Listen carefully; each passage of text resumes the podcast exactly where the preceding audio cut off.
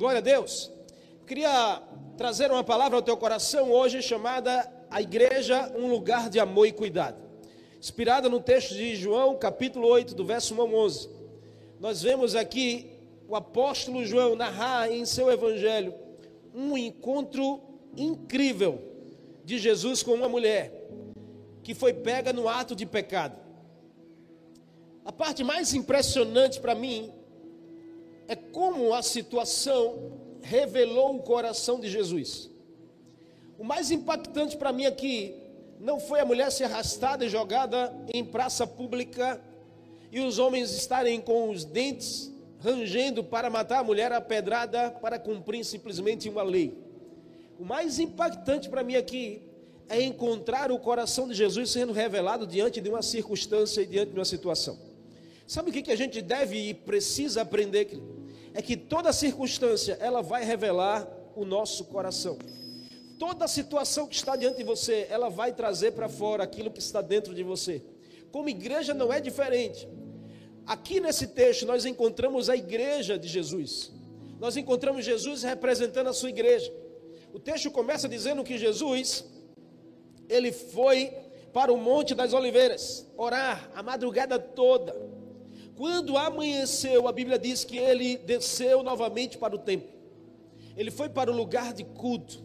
Ele foi para o lugar de representação da igreja, onde todo o povo estava reunido ao seu redor. E ali ele começa a ensinar. O texto diz que ele começa a ensinar. Ensinar o quê?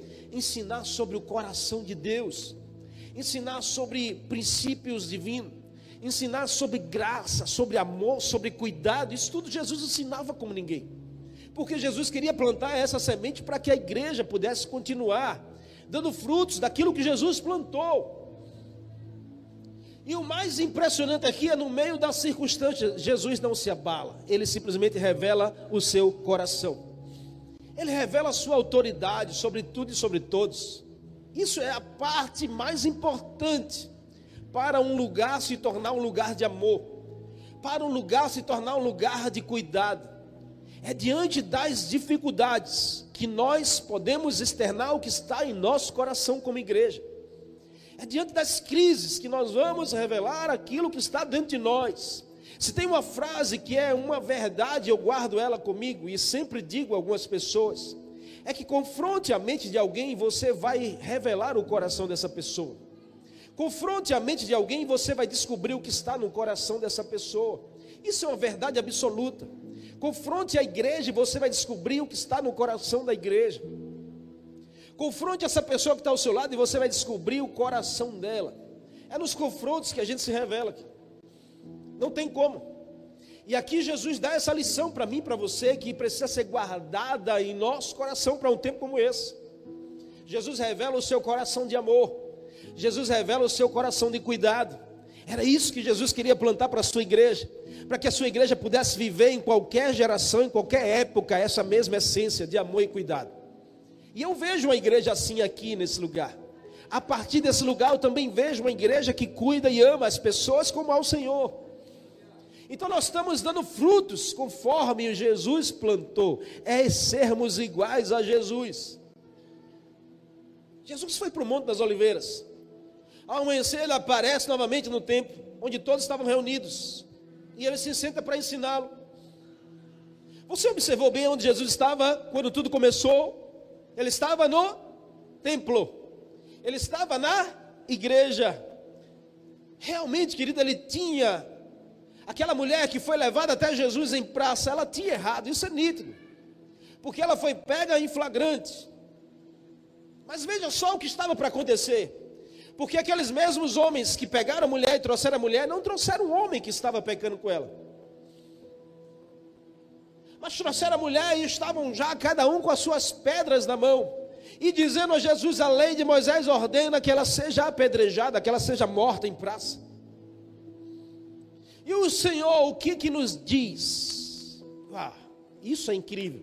Porque o que aqueles homens não conheciam era o coração de Jesus eles conheciam muito bem a lei, eles conheciam muito bem a religiosidade, eles conheciam muito bem o a, que tinha que cumprir o rigor da questão de matar a mulher que foi pega em adultério, em pecado. Mas se tinha uma coisa que eles não conheciam e passaram a conhecer, foi o coração de Jesus. E como é incrível e você conhecermos o coração de Jesus. Se você é seguidor de Jesus, você precisa conhecer muito bem o coração de Jesus. Porque isso vai mudar radicalmente a tua forma de olhar e de se comportar em direção às coisas, em direção aos confrontos. Uma igreja que não vive o coração de Jesus, ela não pode dizer que ela ama e cuida como ao Senhor. E eu vejo uma igreja aqui assim aonde tudo que a gente faz e fala é sobre Jesus, aonde o mais importante desse lugar é Jesus, aonde o mais desejado aqui é Jesus, aonde o mais adorado aqui nesse lugar é Jesus, é sobre o coração de Jesus e não o meio seu. Não adianta como igreja a gente querer ensinar sobre o nosso coração. A gente precisa viver o coração de Jesus. Como nós seremos diferentes? Deixa eu te fazer uma pergunta, se você me permite. Você já passou por alguma situação assim, semelhante a essa mulher? Você já passou por uma situação em que você errou, errou de forma grave, você pecou talvez, você infligiu os mandamentos. Você já passou por uma situação assim, uma pessoa desejou atirar uma pedra em você? Simplesmente para cumprir a lei, ou para se colocar no lugar de juiz. Se você já passou, você talvez saiba um pouco o que essa mulher estava sentindo. Ou melhor, você talvez já esteve no lugar desses religiosos com a pedra na mão para jogar na direção de alguém que errou com você. O que, que Jesus diz sobre isso? A gente pode aprender aqui lições sobre um lugar de amor, olhando para Jesus. A gente pode aprender lições aqui sobre o lugar de cuidado, olhando para Jesus, com aquele que é amor, com aquele que é cuidado. Você está comigo, amém? Está comigo ou não? Amém? Vamos discorrer o texto, a gente vai aprender lições preciosas. Você está comigo? Leia aí o que, que diz no verso 6, capítulo 8, verso 6 de João. A Bíblia diz: eles estavam usando essa pergunta como armadilha, a fim de terem uma base para acusar Jesus. E aí o que, que Jesus faz? Mas Jesus, diga assim, inclinou-se. Não, pelo amor de Deus. Amém? Me ajude, tá bom? Preciso que você participe comigo. Balança essa pessoa assim, diga assim, participa da pregação. Porque aí você consegue assimilar mais. Quando você participa da pregação, a pregação ela entra em você e ela fala com você. Amém? Não fui aqui achando essa palavra é para essa pessoa que está ao meu lado. Não, essa palavra é para você mesmo. É para mim e é para você. Participa comigo, diga assim: Jesus se inclinou. Aí agora, melhorou. Se inclinou e começou a escrever no chão com o dedo. Que incrível! Porque até hoje ninguém consegue decifrar o que Jesus escreveu. Por quê? Porque talvez não fosse o mais importante. O mais importante talvez foi o ato de Jesus. Foi Jesus revelar o coração dele de amor e cuidado na direção daquela mulher. Mas o que isso tem a ver, pastor, de se inclinar? Primeira lição que a gente precisa entender aqui é que o amor e o cuidado, eles têm poder de gerar restauração. O lugar de amor e de cuidado é um lugar que restaura pessoas. Posso ouvir um amém? Uma igreja que ama e cuida é um lugar de restauração. É um lugar de recomeçar, sim, é um lugar de restaurar. Restaurar é voltar ao estado original. Como assim, pastor? Por quê? Porque o pecado deforma, mas Jesus reforma. Aquela mulher estava deformada na sua imagem original que Deus criou. Mas o Senhor é lindo. Porque Jesus estava lá no Éden e ele estava ali naquele momento e ele está aqui hoje também. A restauração lá a partir do Éden é a mesma que Jesus atuou aqui nessa mulher e a mesma que ele atua hoje na minha e na sua vida. Lá no Éden, quando o homem pecou e desobedeceu a Deus, sabe, entra no coração do homem o pecado. E Deus, quando chega no Éden, Deus teria que amar o homem com o pecado no coração. Então Deus pergunta: onde estás, Adão? Adão escondido. O que tu fizestes, Adão?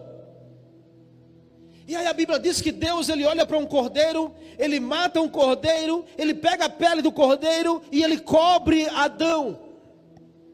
O que, que Deus estava sinalizando? Estava sinalizando uma restauração para o homem caído. Deus não desiste de mim, de você jamais. Ah, apesar dos nossos erros, nossas falhas, Deus tem restauração para mim e para você. Então Deus não estava mais olhando para Adão com o pecado no coração, Deus via a imagem da restauração, um cordeiro imolado. Jesus já estava ali, querido. Porque Jesus é a fonte da restauração. A igreja, ela precisa ser esse lugar de amor, que tem poder de gerar uma nova forma, um novo jeito da pessoa. Olha, irmãos, quantas pessoas não entram por essas portas aqui deformados, arruinados, destruídos, casamentos falidos, famílias ah, ah, ah, separadas, histórias, sabe, mais terríveis. Mas quando tem um encontro genuíno com o Senhor nesse lugar, há uma restauração. E a pessoa passa a ter um novo jeito de viver, um novo jeito de seguir. Casamentos são restaurados, famílias são refeitas. Há uma restauração a partir de dentro do coração que externa do lado de fora. O que, que aqueles homens não sabiam? É que isso era possível ser vivido. Restauração não tem a ver com o cumprimento de lei. Restauração tem a ver com experimentar da graça do Senhor. Aqueles homens estavam ali usando essa pergunta como armadilha, a Bíblia diz, a fim de ter um argumento para acusar Jesus. Por quê? Porque a lei dizia, a lei dizia, Moisés disse que se alguém for pego em adultério tem que morrer em praça. Se alguém for pego errando, tem que morrer em praça para ninguém mais repetir isso. Irmãos, em nome de Jesus. Enquanto a lei estabelece uma regra, Jesus estabelece um padrão de vida. Nós não somos aqui aprisionados à lei, nós somos aqui da graça, da fé, do amor, do cuidado, porque Jesus ele restaurou o nosso coração. Onde tem amor, tem Diga restauração. Onde tem amor tem? Onde tem amor tem restauração. Porque o amor ele tem esse poder de restaurar. A Bíblia diz que Jesus se inclina não porque estava indiferente à situação. Os homens trouxeram a mulher, jogaram a mulher nos pés de Jesus, deixaram ela lá em pé. Diga, e agora? O que, que o Senhor diz que a gente tem que fazer? Nós já estamos prontos para matar. Jesus não disse nada, ele se inclinou. Não como indiferença para aqueles que estavam ali, mas porque o foco de Jesus não estava no erro da mulher, mas estava em restaurar o coração daquela mulher. Um lugar de amor e cuidado não está focado no erro, está focado na restauração das pessoas. Adianta, a gente estar tá preso aqui aos erros, porque fulano errou, porque ciclano pecou, porque fulano vacilou, porque fulana, tá, a gente está aqui focado aí, porque Jesus é possível restaurar. Em Jesus tudo volta a lugar. Em Jesus há transformação no coração. Em Jesus há mudança de natureza. Os homens estavam focados no erro, Jesus estava focado na restauração. Há uma diferença da igreja que tem a essência do amor e do cuidado uma diferença. Esse deve ser o nosso foco. Não no erro, e sim no conserto. Deixa eu te dar um conselho: o seu foco não pode estar no erro, o seu foco tem que estar no conserto. O seu foco não pode estar no erro, o seu foco tem que estar no conserto.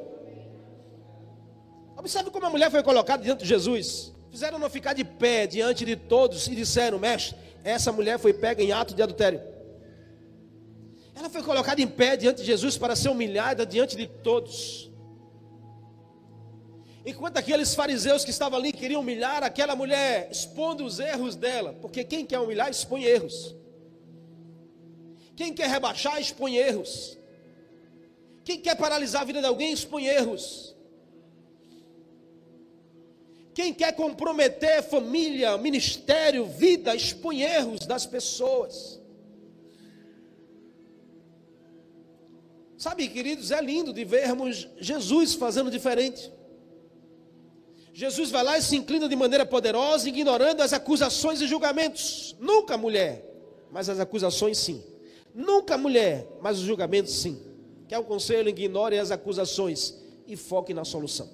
Talvez você está vivendo exatamente, talvez, como aquela mulher. Muitos são os acusadores.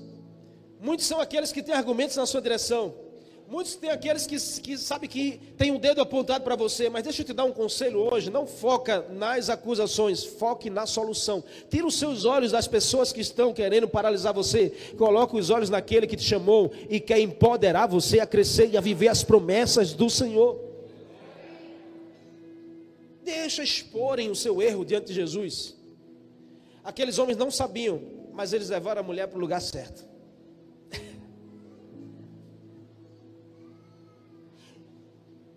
Quando o erro estiver exposto diante de Jesus, tenha certeza que Jesus se inclinará para restaurar a sua vida e o seu coração. O mais incrível, a melhor coisa que poderia ter acontecido com aquela mulher foi ter sido levada até Jesus. Ela poderia ter sido levada para outro lugar, mas ela foi levada até Jesus. É como levar um doente para um hospital. É como levar uma pessoa que está perdida para o caminho da saída. É como levar alguém que está na escuridão para o caminho da luz.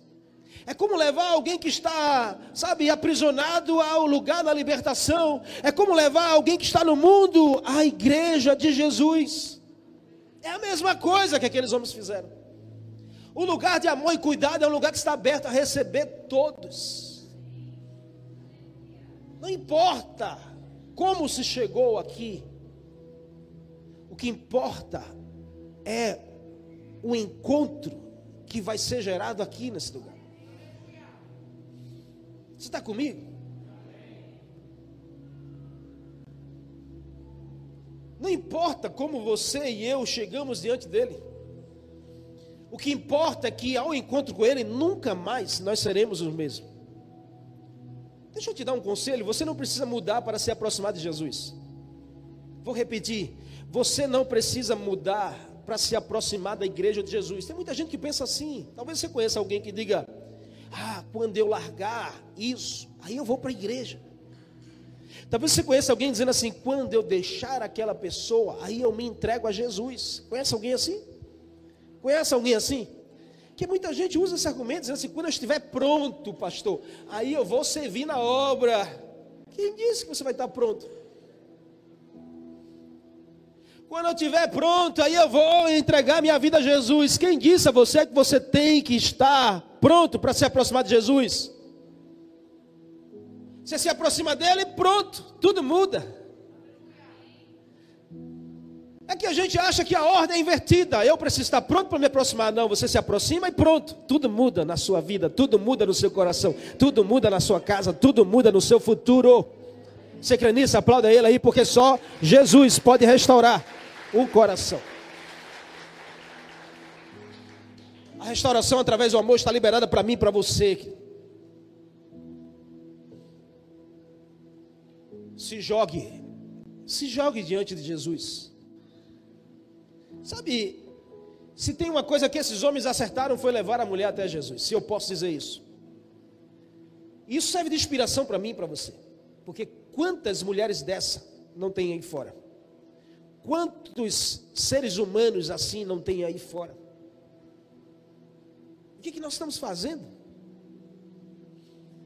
Que tal a gente pegar no braço dessa pessoa e levar até Jesus? Que tal a gente pegar essas pessoas e trazer a igreja de Jesus. Ah, mas elas são resistentes. Então que tal a gente levar a igreja de Jesus até elas? Porque se a gente não pode trazer até Jesus, a gente pode levar Jesus até onde eles estão.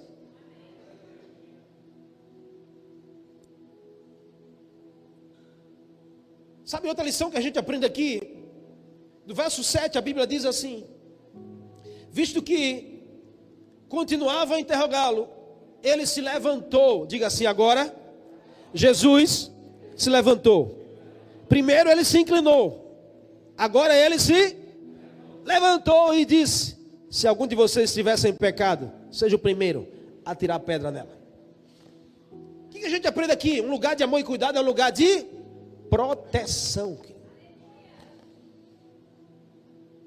Jesus se inclina para dizer assim: a restauração para o coração dos perdidos, dos pecadores, dos que estão aí fora aprisionados. Depois ele se levanta para dizer assim: há proteção para aqueles que estão à mercê do mundo, à mercê dos julgamentos.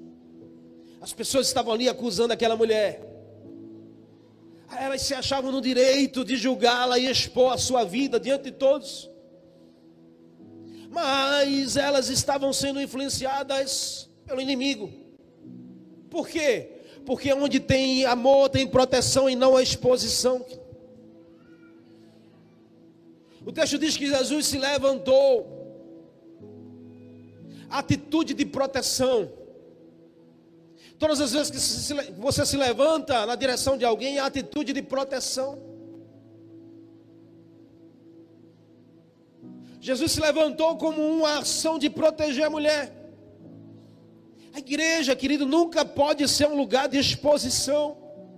A igreja nunca pode ser um lugar de acusação. Mas lugar de proteção, de cuidar das nossas vidas e das nossas almas.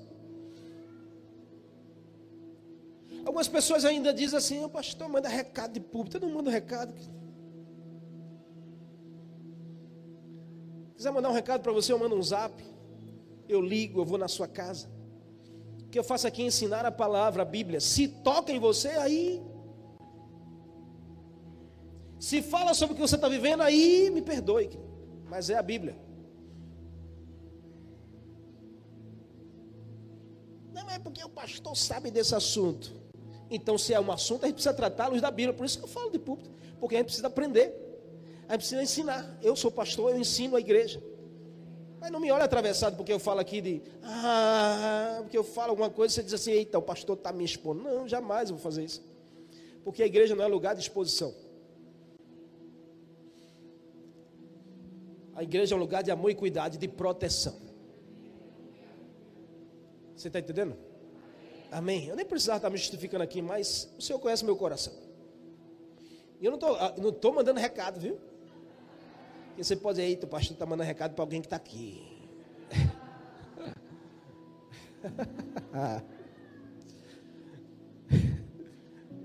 A igreja não é um lugar de acusação, mas é um lugar de proteção. Deus cuida.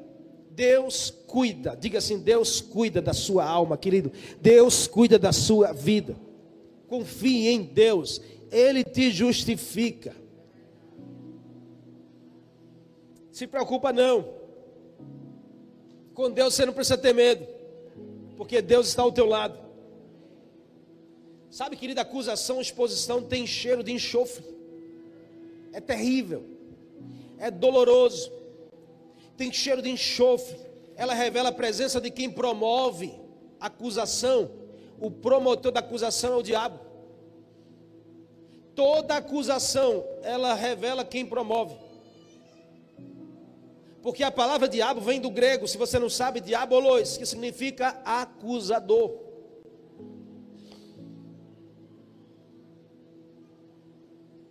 Olha o que diz Zacarias 3:1. Depois disso, ele me mostrou o sumo sacerdote Josué diante dos anjos do Senhor. E também estava lá Satanás à sua direita para acusá-lo. Então não se deixe, em nome de Jesus, não empreste o seu coração para o acusador, fazer de você um acusador. Você precisa ter a unção de proteção e não de acusação. Você está comigo, amém? Diga assim: Eu quero guardar o meu coração na essência da proteção, porque Jesus ensinou isso. Esse é o coração de Jesus. Jesus é aquele que se levanta diante do acusador. Então ele deseja que a sua igreja faça o mesmo. Em dias de acusação, nós vamos ser aquele que gera proteção. Em dias de acusação, nós precisamos ser o lugar que gera proteção. Como assim, pastor? Diz essa pessoa que está ao seu lado. O Senhor está falando comigo hoje. E eu preciso proteger mais suas costas.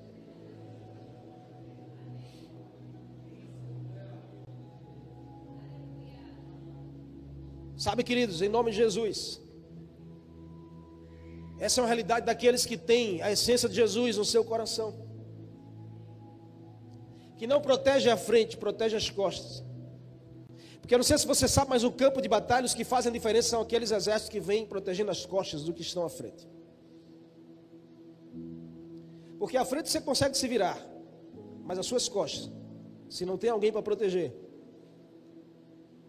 você pode ser exposto. Líderes dessa igreja,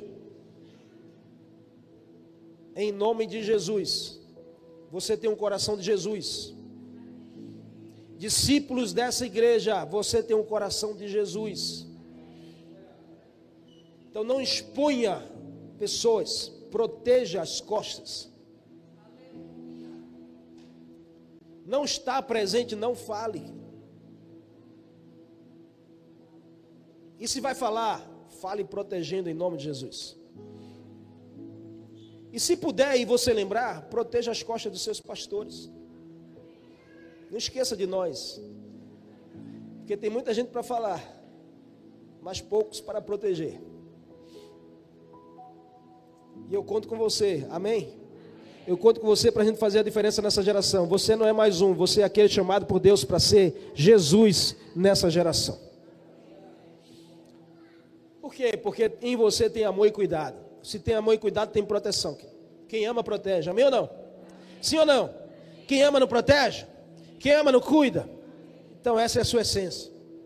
Que o mundo encontre em você alguém de amor e cuidado. Que o mundo encontre nesse lugar um lugar de proteção. É lindo ver isso. Deixa quem quiser falar. As pessoas dizem, ah, agora tu só quer babar fulano. Mano, deixa falar que você está babando, você está protegendo.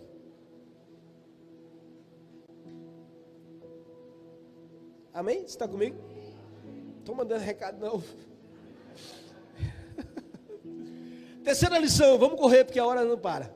Verso 8 e 9 diz: Inclinou-se novamente, diga assim: agora Jesus se inclinou de novo. Você percebeu nesse texto, mas Jesus, ele está de pé, ele se inclina, ele volta a ficar de pé, ele se inclina de novo. Jesus é lindo.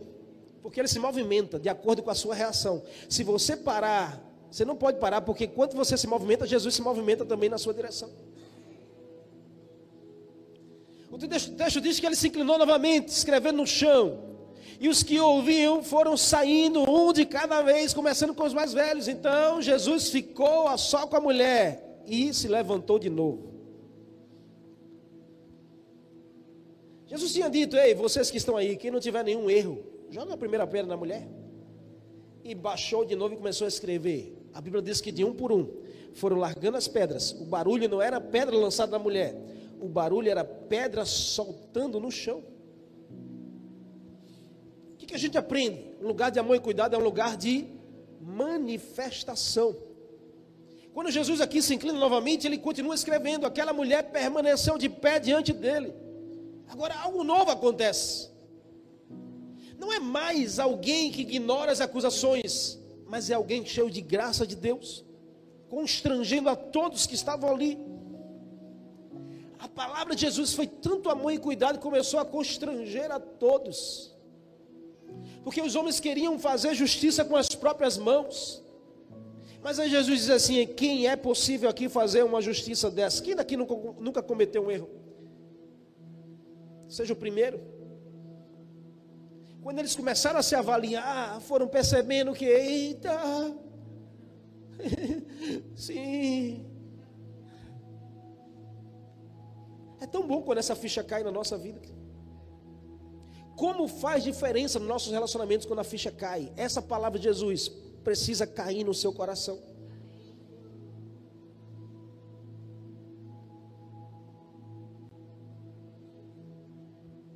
Jesus disse: olha para a vida de vocês. Se você não encontrar um erro, você está autorizado a jogar pedra.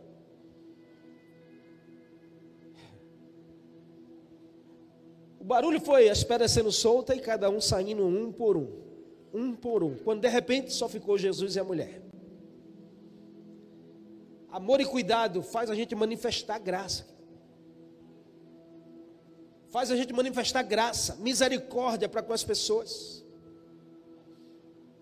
Onde tem amor, tem manifestação da graça do Senhor. A graça de Deus significa um favor imerecido para todos nós. Quando nós aceitamos a Jesus como Salvador, Deus derrama sobre nós a sua graça. Nós não merecíamos salvação, querido. Porque se for analisar direitinho, quem daqui não cometeu nenhum erro? Ninguém. Porque para começar essa história já nascemos pecadores por natureza. Mas Jesus é cheio de graça, cheio de misericórdia. Você e eu não merecíamos, mas Ele nos deu esse presente da salvação. Nós não merecíamos nada, mas Ele nos deu tudo. Sem merecer, Deus nos dá. Isso é graça, aqui. Sem merecer, Ele te dá o favor. Isso é graça. Não é mérito seu, é graça. Você não é bonzinho para merecer nada. É a graça de Deus que derrama sobre você e a sua casa, bondade de Deus para te fazer prosperar ainda com as suas falhas. Uau, que Deus é esse? Que amor é esse? A Bíblia diz em João 1,14: aquele que a palavra tornou-se carne viveu entre nós.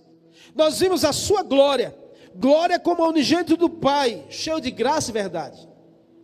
Jesus é essa imagem de graça de Deus para o homem. E nós, pastor, nós somos o resultado da graça de Deus. Ei, eu vou repetir para você que eu acho que você não entendeu. Se Jesus é a graça de Deus para mim e para você, nós precisamos ser o resultado dessa graça para o mundo. Não, você não entendeu em nome de Jesus. Se o Senhor é a graça para mudar a sua vida, você precisa ser o resultado dessa graça lá fora. Senão a gente diz que o sacrifício de Jesus foi em vão. Senão a gente diz que não valeu de nada ele morrer naquela cruz. Se a gente não é graça, se a gente não é o resultado da graça para as pessoas que estão ao nosso redor. Uma igreja de amor e cuidado é uma igreja cheia de graça. E não é de graça, porque teve um preço pago. E não é uma graça barata que te permite viver tudo e fazer tudo. Isso não existe. Graça barata é invenção do homem. Porque a graça é a, o amor e o favor de Deus para mudar o teu coração, não é para dar a legalidade para você fazer o que você quer. Ai, Deus é graça. Então eu vou beber, eu vou tomar uma, eu vou fazer isso, eu vou fazer aquilo, porque é graça. Não, você não entendeu o que é graça. Graça é Jesus dizer assim, as pessoas dizer, ela merece morrer. Aí Jesus dizendo assim, ó, eu vou proteger e vou dar a oportunidade dela recomeçar a sua vida. Graça a gente receber aquilo que a gente não merecia. Não é legalidade para você fazer o que você quer.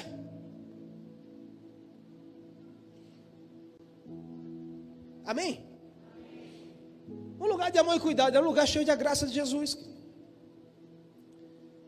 Um lugar cheio de graça, que dá oportunidade das pessoas recomeçar, que abraça, que celebra, sabe, que ora, que incentiva o crescimento, que pega na mão, diz assim, vamos junto, a gente vai atravessar esse rio junto, a gente vai passar essa dificuldade junto, você vai conseguir vencer, vai dar certo, seu casamento vai voltar, a sua família vai ser salva. Graça é a gente poder pegar um na mão do outro, dizer, se você parar, eu vou te ajudar você a continuar, porque a gente não pode parar. Sabe essa atitude de Jesus? Mais tarde, Paulo vem revelar em 2 Coríntios 5,14. Diz assim: Pois o amor de Cristo me constrange. Foi tanto amor ali naquele dia que constrangeu aqueles homens, ao ponto de fazer eles largarem a pedra. Ei, em nome de Jesus, sabe como é que você tem que fazer as pessoas largarem a pedra na sua direção? Constrangendo com amor. Não é jogando pedra na direção das pessoas. Não é você fazendo a mesma coisa que estão fazendo para você. Não queira se defender acusando isso é a pior estratégia de alguém. Isso mostra a tua fraqueza, não mostra a tua força. Como é que mostra a tua força? Se a pessoa está apontando você, acusando você, mostra amor para ela. Isso é mostrar que você é forte. Porque você constrange. Mas eu sou besta, pastor. Não, você não é besta, você é cheio da graça de Jesus.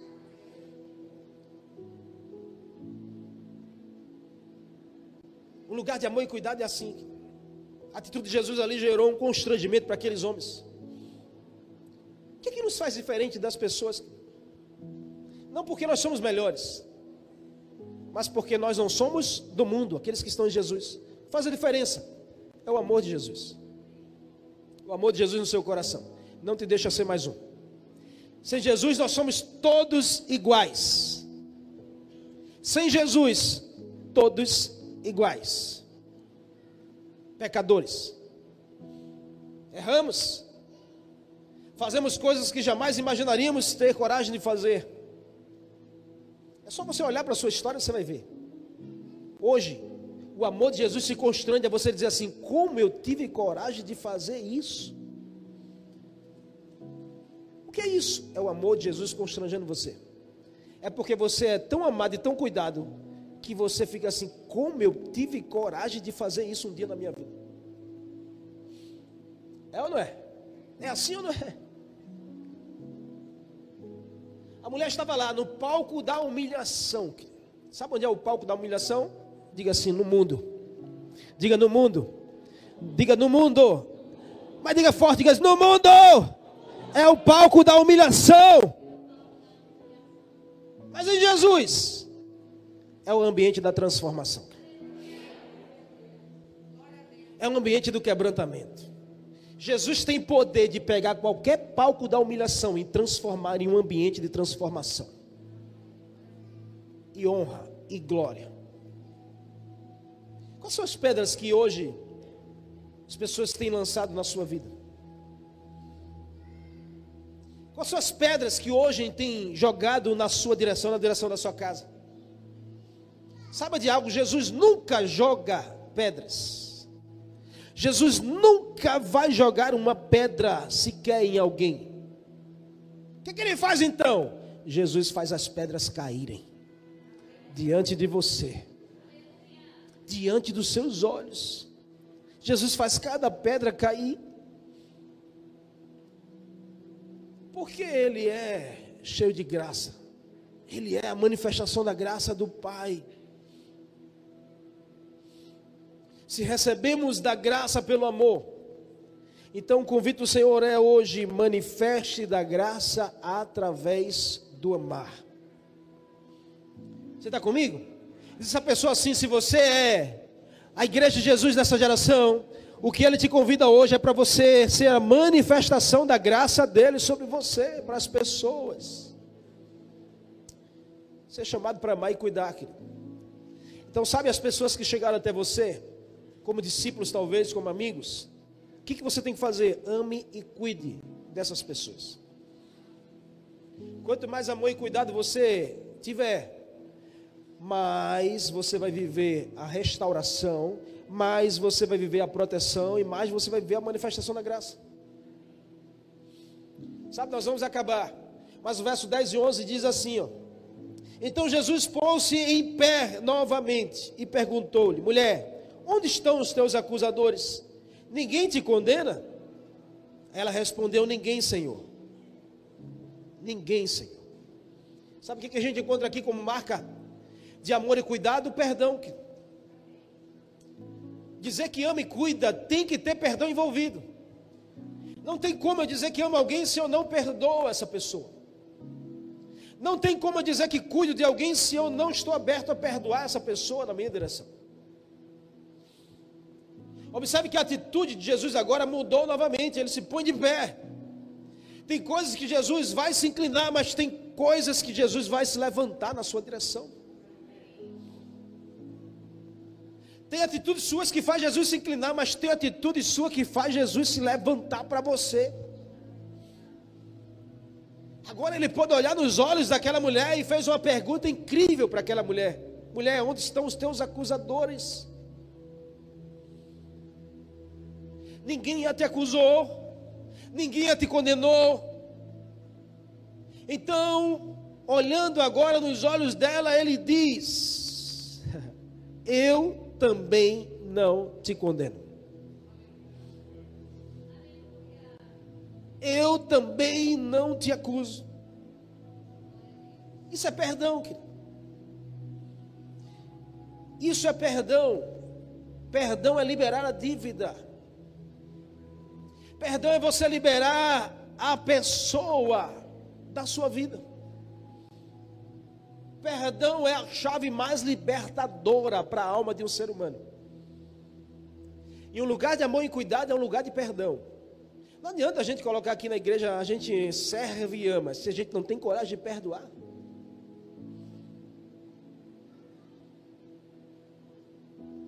Ah, pastor, mas eu não tenho sangue de barata. Não, você tem o sangue de Jesus correndo nas suas veias.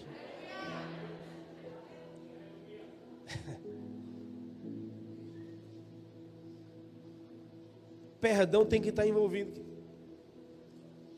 Jesus não olha para nós a partir do nosso pecado, mas a partir daquilo que fomos feitos nele. O pecado pode até definir o seu passado, mas o perdão de Jesus tem poder de definir o seu futuro. A igreja é um lugar de perdão. Sabe o que Jesus mais deseja? Estabelecer o seu reino em nossos corações e nos dar, diga assim, liberdade e poder para vencer o pecado. Diga mais uma vez: liberdade e poder para vencer o pecado. Jesus disse: Ei, mulher, se ninguém te acusa, não vou ser eu que vou te acusar. Eu te perdoo. Sabe, naquele instante, querido, naquele instante a mulher ela foi liberta. Foi liberta de quê, pastor? Foi liberta de uma vida de pecado. Porque o perdão é libertador. Você quer libertar alguém Perdoe essa pessoa. Seja o perdão na direção das pessoas. Ah, me fez muito mal. Entrega a Jesus. Chama Jesus. Vamos fazer a nossa parte, amém? Amém ou não? Uma igreja, um lugar de amor e cuidado, é onde está o perdão envolvido entre irmãos entre irmãos, perdão entre pessoas.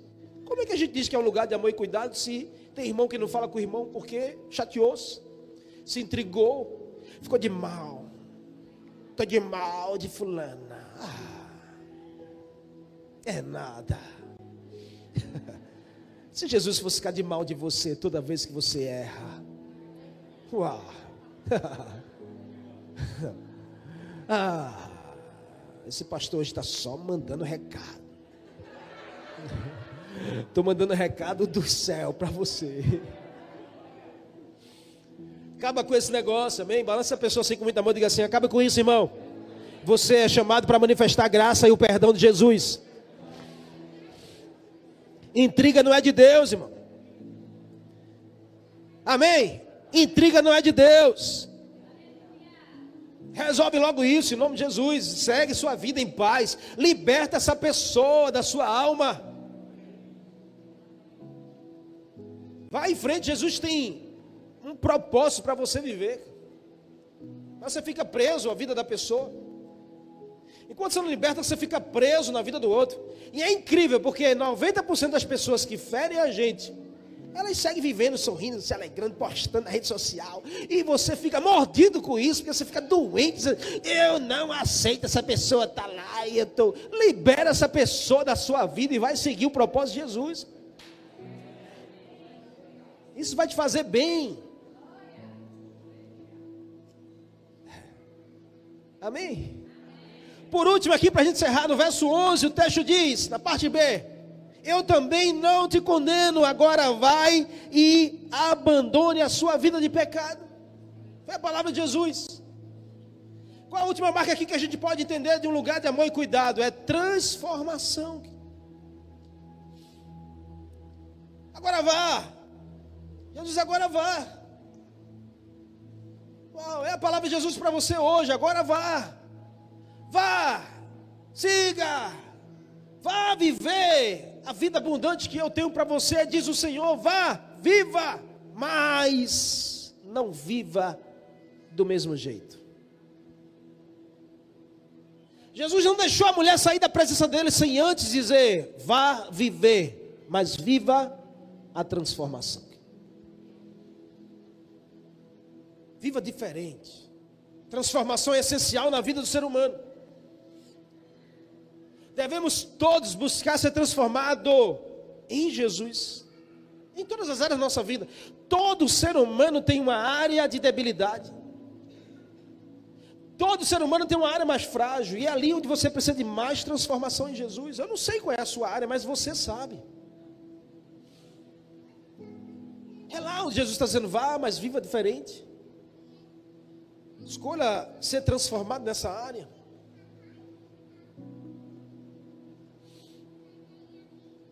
A maior e mais importante transformação só pode ser feita por Deus na nossa vida. Você não tem poder de se transformar sozinho. Você não tem poder de se transformar sozinho.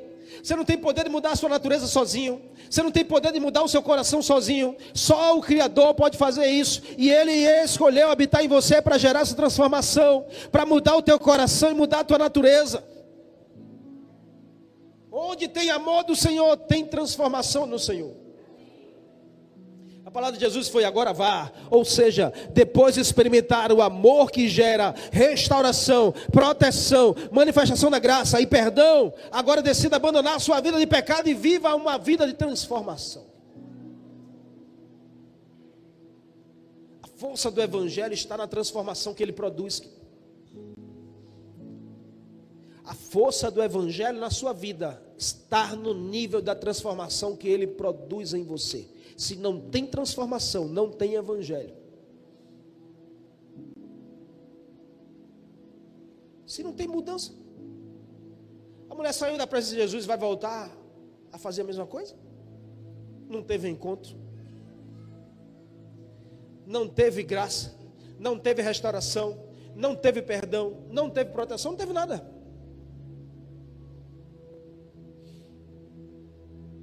Diga assim: Eu preciso decidi abandonar a minha velha vida.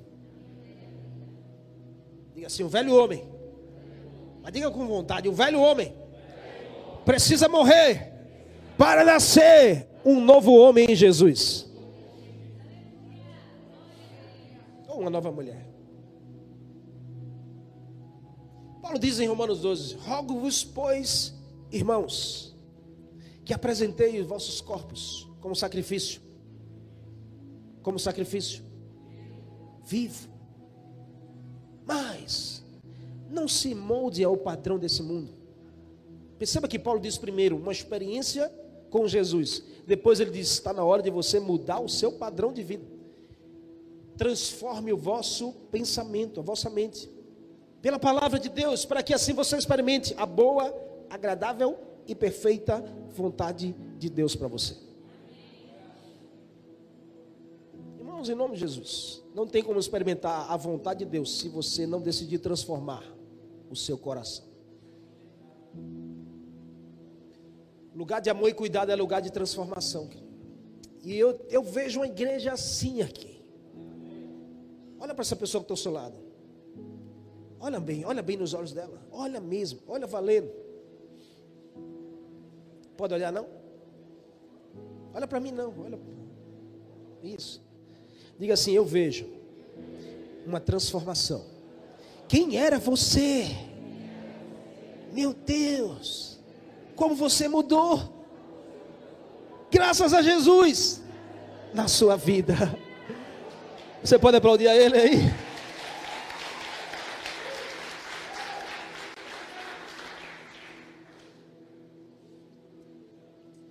Precisa transformar o nosso modo de pensar aqui. Você está comigo, amém? A gente precisa transformar o nosso modo de agir. A gente precisa transformar o nosso modo de sentir. Por quê? Porque assim não, tem evangelho. Você já imaginou a cena de uma esposa, de uma mulher, um marido, uma esposa, um marido, que diz ao seu cônjuge assim com toda certeza: Eu agora sou crente. Eu agora sou crente da igreja da parede preta. Eu vou à igreja, eu leio a Bíblia, eu sou cristão. Você já pensou que essa pessoa continua brigando dentro de casa? Continua a falar mal para as vizinhanças do outro? E aí, quando chega em casa, ainda diz assim: tem coragem de. Esse é corajoso para dizer assim: ei, você precisa se converter, mulher. A mulher olha para ele e diz assim: quem tem que se converter é tu, homem. Porque se a gente diz eu me converti, mas não tem sinal de transformação, que continua a mesma briga, indiferença, vai para lá, vem para cá, joga panela, joga prato e bate na mesa e aquelas palavras que só sabe só Deus. Que transformação é essa? Que exemplo nós estamos dando? Que evangelho é esse? A gente não vai converter pessoas assim, se as pessoas não veem a nossa mudança. Não adianta, marido, você não vai converter a sua mulher se ela não vê a mudança na sua vida. Mulher, você não vai converter o seu marido se ele não vê mudança. Transformação começa dentro, começa dentro para fora. Não devemos ser como os fariseus, que a transformação estava fora, mas dentro estava a mesma coisa.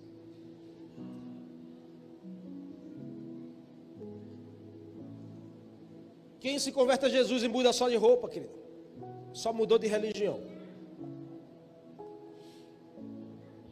Só mudou a religião. E isso não é suficiente. Você está comigo? Amém? Amém ou não? Olha o que 1 João 2,6 diz: Aquele que diz está nele, deve andar como ele andou. Eita, diz essa pessoa assim: Você está em Jesus?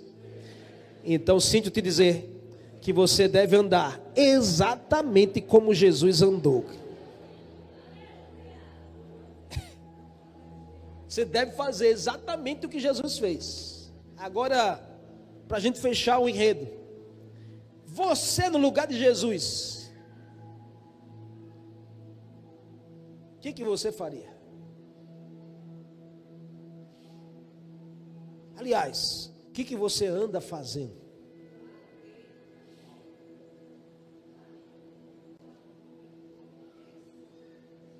A igreja é um lugar de recomeço.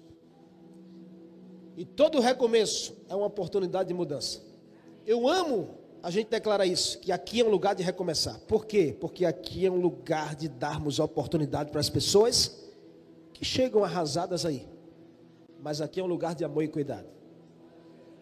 E é a partir de você, porque não é essas quatro paredes que cuidam de ninguém, não é esse telão, não é essa, essa luz, não é nada, é você.